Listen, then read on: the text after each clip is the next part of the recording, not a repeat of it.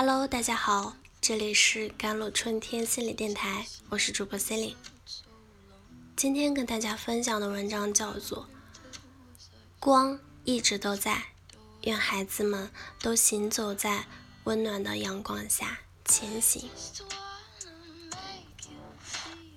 校园霸凌、十几岁女生被强奸这些话题。我从来都不愿它出现在新闻上，或者是我们日常翻开的手机里。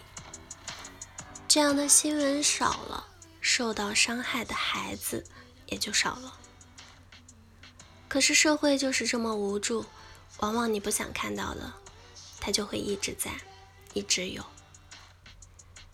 昨天刷微博看到这样一条新闻，短短的六分钟视频。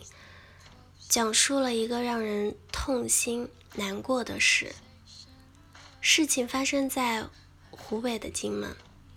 小雅母亲近日称，小雅与学长小文发生关系后，此事在学校传开，小雅精神逐渐崩溃，并开始自残，后确诊为抑郁。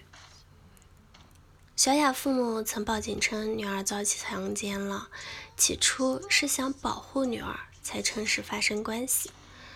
可是妈妈没想到的是，对于十五岁的孩子，在事情发生之后发生关系和被强奸，完全就是两码事。这个问题一开始就搞混了。检方那边以小文涉强奸罪证据不足为由，处理了此事。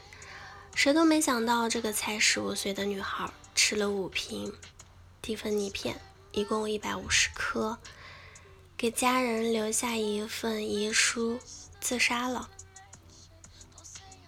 遗书写的很绝望，不知道该怎么处理，也没有去面对的勇气，找不到昔日热爱生活的感觉，找不到继续面对自己的理由，找不到。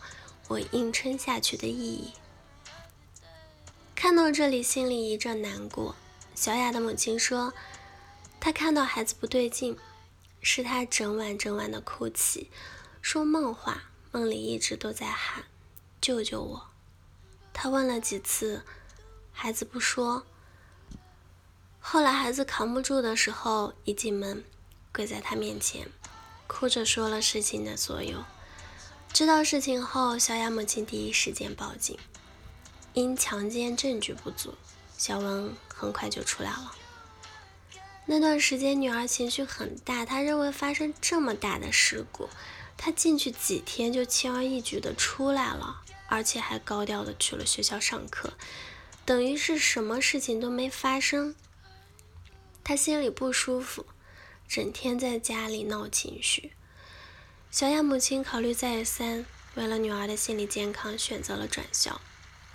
到了新的环境，周围学生同学都不认识她，她想着这样孩子或许会好点儿。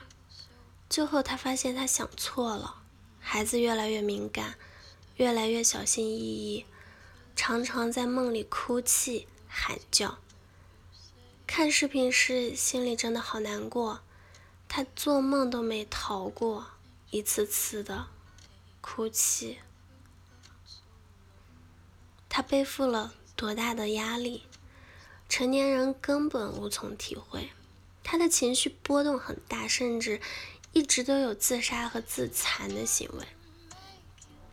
做了噩梦醒来就会拿刀划自己的胳膊，看到盛饭的汤勺，他摔碎了直接往嘴里吞，被母亲拦住。把嘴都捏变形了。小雅在精神和压力双重打击下，在换了新环境的情况下，都没能走出痛苦，最后选择自杀，结束了自己含苞待放的生命。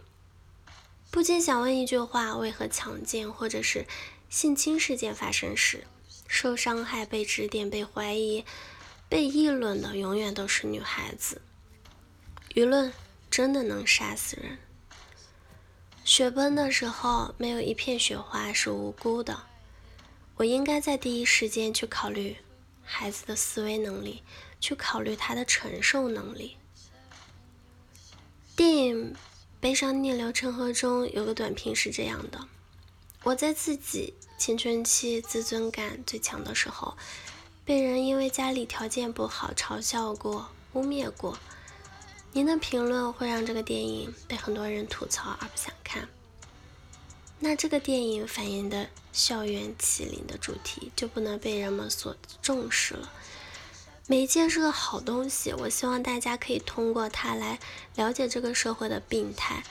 就像影片最后结尾，易遥站在岸边打算跳海时，身后那群学生还在嘲讽他，还在怂恿他。